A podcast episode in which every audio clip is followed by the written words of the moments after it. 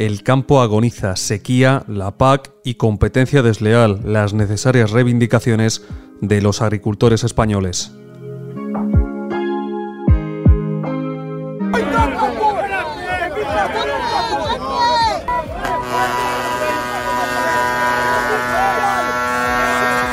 Que el campo español está en una situación crítica es una realidad. Cada vez los agricultores están más asfixiados y apenas les resulta rentable su actividad. Por eso muchos han salido ya a las calles de España a protestar para tratar de mejorar sus condiciones. Protestas que van acordes en la línea de las que están teniendo otros agricultores en Europa. Y es que los agricultores han estado viviendo una situación muy precaria y lo hacen desde hace mucho tiempo. Sobre todo los pequeños y medianos agricultores, es decir, los que sostienen la mayor parte de la producción, son los mayores afectados. No es que haya un problema, es que son varios problemas los que se juntan y los que están haciendo que ya no resulte rentable dedicarse a la agricultura. Por ejemplo, uno de los problemas que asolan el campo son las elevadas exigencias de la PAC, de la política agraria común, la competencia desleal de otros países y en el caso de España, también la sequía.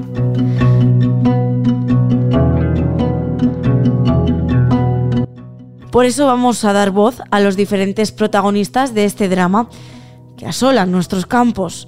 En Castilla y León ya se han producido las primeras movilizaciones espontáneas de nuestro país, movilizaciones que van a seguir los próximos días y semanas en las diferentes comunidades autónomas y también a nivel estatal. Hablamos con Donaciano Dujo, él es agricultor y presidente de Asaja de Castilla y León. Una de las principales reivindicaciones, al igual que el resto de agricultores de Europa, es que la PAC rebaje sus exigencias que son excesivas y que están ahogando al campo español. Por ejemplo, sus reglas fitosanitarias o la obligación de tener el 4% de las explotaciones en barbecho, es decir, que estas tierras estén paradas sin producir. Bruselas ya ha cedido y ha anunciado suspender esta medida, la medida del barbecho, durante al menos un año.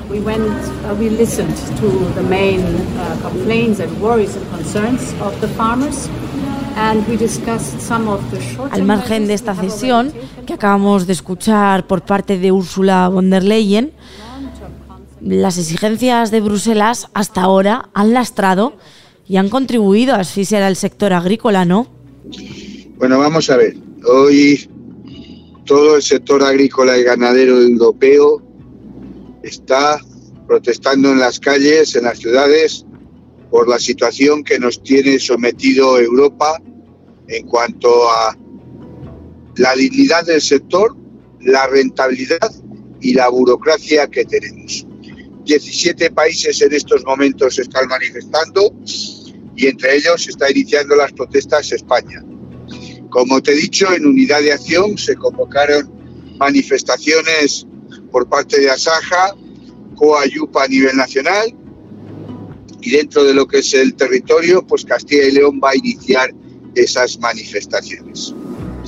Los motivos que te he concretado son principalmente los ataques que el sector está llevando por parte de los distintos gobiernos, la rentabilidad y la burocracia. En la rentabilidad, eh, como moneda principal está la política agraria comunitaria, que sin duda alguna está desprestigiando al sector, está con menos presupuesto teniendo más exigencias medioambientales, está cohibiendo al sector de libertad y además en todas esas cuestiones por cada vez menos dinero, mayores gastos y menor producción.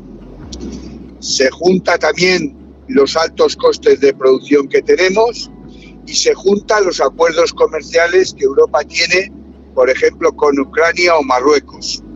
Con Ucrania la está ayudando. España es el segundo país más importador de cereales con respecto a Ucrania, detrás de China, y hace que estén cayendo nuestras producciones, el valor de nuestras producciones, pues en torno a los 200 euros. Hoy estamos sembrando ya pensando que vamos a perder porque hemos hecho una sementera muy cara y el valor de la producción es muy barato.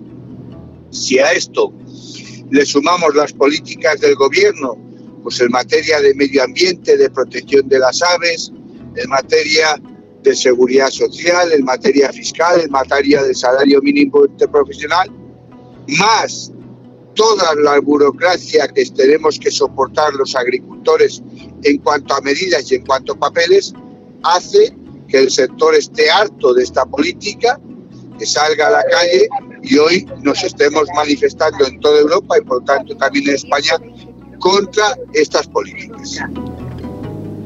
Donaciano, todas las trabas que se encuentra un agricultor para poder sacar una escasa rentabilidad a los cultivos, al terreno, está haciendo que no haya un reemplazo generacional, es decir, que los jóvenes ya no quieran dedicarse a la agricultura. Bueno, pues así es. Se jubila mucho más gente de la que se incorpora y en esta situación, pues eh, eh, luego no se puede quejar los políticos del despoblamiento, del envejecimiento del sector y de que se pierde producción, se pierde cabaña ganadera, se pierde agricultura. Eh, los políticos recogen lo que están sembrando y están sembrando malestar, incertidumbre y eh, cabreo en lo que es el sector agrícola y ganadero europeo y especialmente en Castilla y León y en España. Otro de los puntos calientes es la competencia desleal de terceros países. Es el caso de la entrada de productos de Marruecos o de Ucrania con el cereal. ¿Por qué estos productos afectan tanto a nuestro campo, a nuestra producción? ¿Por qué os resulta ¿Por qué os resulta imposible competir con ellos?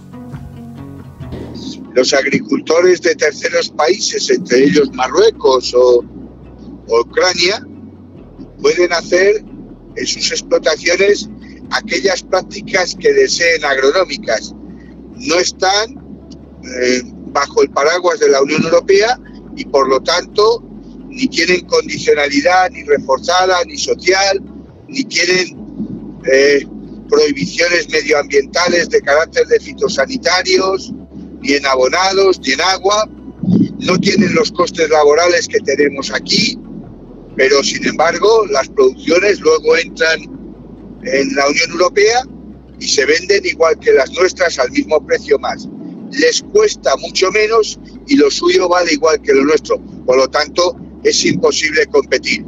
Asaja apuesta por el libre mercado, pero siempre y cuando las costes de producción sean los mismos que los que tenemos nosotros. Si no, es imposible competir. Y eso lo, lo denunciamos. Es de hipócritas por parte de la Unión Europea no permitirnos a nosotros producir en las mismas condiciones que produce Ucrania o que produce Marruecos, pero luego sí darles la posibilidad de que vendan esos productos dentro del territorio de la Unión Europea. Hay que jugar todos con las mismas condiciones económicas y productivas para ser igual de competitivos.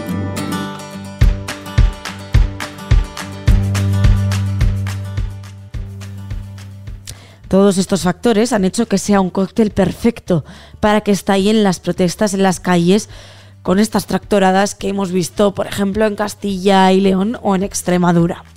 En España algunos se han organizado de forma improvisada, como estamos contando, pero Asaja, COAG y UPA están cerrando calendarios de movilizaciones coordinadas en todas las comunidades autónomas. Néstor Alcolea es secretario de la organización UPA en La Rioja. Eh, pues fecha a día de hoy todavía no tenemos, pero vamos, porque hay que cumplir unos plazos legales mm. que, pues que nos obliga el, eh, obliga la legislación para pedir permisos, porque eh, yo creo que hay dos premisas importantes que tienen que tener estas movilizaciones. Eh, una, que tienen que ser movilizaciones eh, organizadas, ordenadas dentro de, la legalidad y por tanto tienen que pasar una serie de permisos y de autorizaciones y que tienen también que ser en unidad de acción todas las organizaciones agrarias con un mismo objetivo, con un mismo lema por encima de, de cualquier sigla, ¿no? Entonces, en ese, en ese marco nos vamos a, nos vamos a mover. Hmm.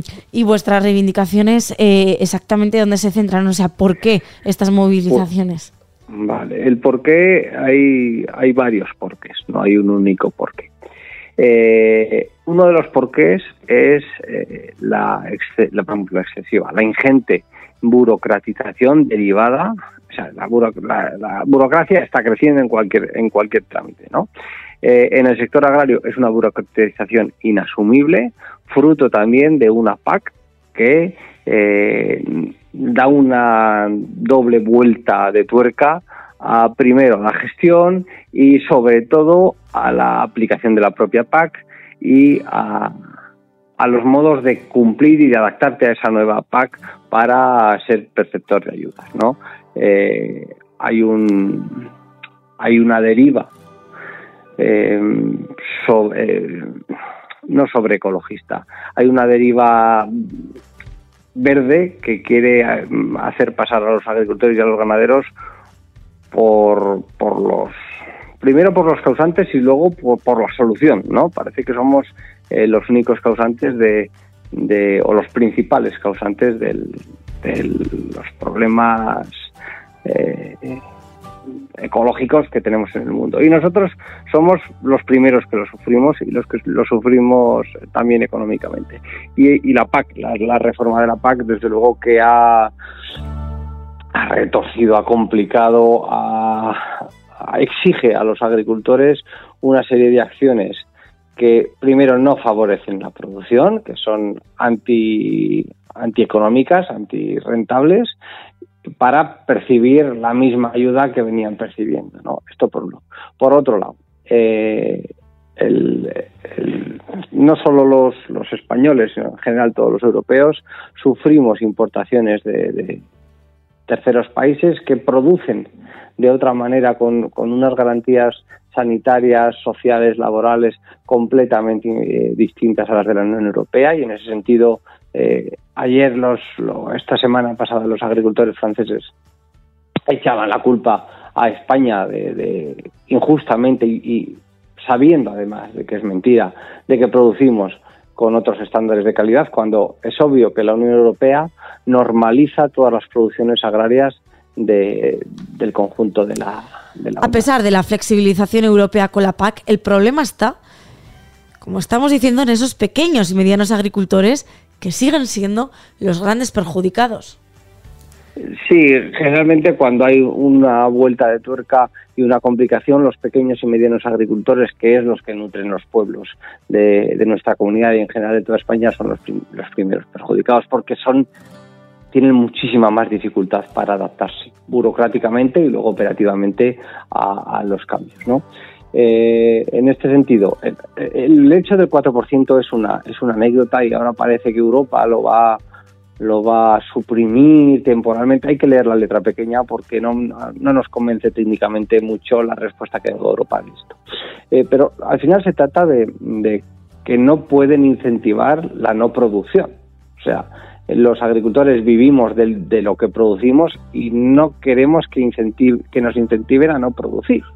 Esto parece algo bastante, bastante razonable, porque es que el no producir significa encarecer eh, los alimentos. No nos olvidemos que los agricultores y ganaderos producimos alimentos, que hoy mismamente a estas horas estamos comiendo o vamos a comer todos los españoles. ¿no? En ese sentido, el eh, dejar el 4% o el 7% depende del ecorégimen que, que escojas, porque ahí dentro de, los ecoregímenes hay un, hay un, un ecorégimen que prima por sembrar y no cosechar, que es algo que sembrar, preparar la tierra, sembrar, eh, tiene una, serie de gastos y te priman para que no coseches eso y, lo dejes sin producción. Entonces, realmente es absurda. La deriva de la PAC está siendo absurda, está siendo mm, dirigida y orientada al, no al, objetivo principal que tiene la PAC, que es asegurar que los eh, los habitantes de Europa, los europeos, tengamos alimentos sanos, de calidad, a precio razonable y que el agricultor y el ganadero perciba unos ingresos suficientes para mantener su actividad. Y eso parece que se ha olvidado y ahora eh, la PAC tiene que estar vinculada a que el agricultor tenga que hacer aquí, hacerse el araquiri para cumplir los requisitos. Esto no puede ser. Néstor, ¿qué le pedís al gobierno y a la Unión Europea? Pues primero, tiene que coger la PAC por los cuernos, tiene que simplificarla, tiene que, que volver un poco a esa filosofía de la PAC que permite que los europeos comamos alimentos sanos, saludables, a un precio razonable y que permita que el agricultor lo pueda producir y que sea eh, eh, rentable su actividad. Eso por un lado. Para eso hay que revisar todo el sistema de corrégimen y hay que mm, revisar todo el sistema de condicionalidad reforzado. ¿Vale? Eso por un lado. Por otro lado, la Unión Europea eh, que deje de usar la agricultura como moneda de cambio que deje de firmar acuerdos con terceros países para importar sus productos agrarios eh, sin ningún tipo de exigencia eh, agroambiental, sin ningún tipo de exigencia fitosanitaria, que nosotros sí que estamos eh, cumpliendo, es decir, que cualquier producto que entre a la Unión Europea tiene que estar producido con las mismas condiciones que se produce en la Unión Europea, y si no, sencillamente que no entre. Y eh, que se revise toda la legislación que afecta directamente a la agricultura y a la ganadería, legislación eh, regional, eh, española y europea, ¿no? Y que rige normas de, bienestar animal, leyes de protección de los animales, leyes de uso de suelo, de fertilizantes. Quieren que, que para que para el 2030 se reduzca al 50% el uso de fertilizantes. Pero eso, eh, eso es como decir que en los hospitales se reduzca al 50% el uso de, medicamentos y antibióticos, porque no nos, equivoquemos, los, los fitosanitarios son los medicamentos de las plantas. Esto es, una realidad. No, el agricultor no echa fitosanitarios porque por gusto, sino porque las plantas que nosotros luego comemos sufren enfermedades y tienen, necesitan prevención y necesitan tratamiento. Una situación extrema, agravada con la fuerte sequía que se está viviendo en España, y es que Cataluña ha decretado la emergencia por sequía y ha reducido el consumo de agua para reducir el gasto. En concreto, ha reducido el 80% del consumo de agua para la agricultura. Y en Andalucía la situación tampoco es nada halagueña. Ahí el gobierno regional ha destinado 200 millones de euros en ayudas, la mitad de ellas van hacia el campo. En Huelva, por ejemplo, ya ha habido una manifestación este jueves con un seguimiento masivo, lo cifran en 15.000 personas y reclaman infraestructuras hidráulicas para la comarca. En definitiva, protestas y más protestas que no parece que vayan a parar en los próximos días o semanas en España. Una chispa que prendió en Europa y que continúa en países como Francia. Sin embargo, Francia se confunde de enemigo. Nos apuntan como su problema y es que, además de las declaraciones de la exministra de Medio Ambiente contra nuestros productos, los agricultores franceses están asaltando a los transportistas españoles que cruzan por este país. Por eso desde España se les reclama que dejen de atracar nuestros camiones y que nos dejen transitar libremente. Dulce Díaz es el secretario general de la Confederación Española de Transporte de Mercancías. Dulce, ¿cuál es vuestra situación ahora mismo? Pues mira, la situación es de indignación absoluta porque lamentablemente eh, lo que estamos viviendo estos días es un fenómeno que se repite cada vez que algún sector productivo en Francia tiene algún problema con su gobierno. Es decir, esta vez son los agricultores, pero nos lo han hecho los ganaderos, los vinicultores, y el problema es que eh, llevamos 40 años pues sufriendo este tipo de ataques indiscriminados, como te digo, cada vez que ellos tienen un conflicto interno. Eh, el problema esta vez es que se está alargando más de lo que es eh, habitual, ya llevamos una semana, las pérdidas económicas eh, se van acumulando.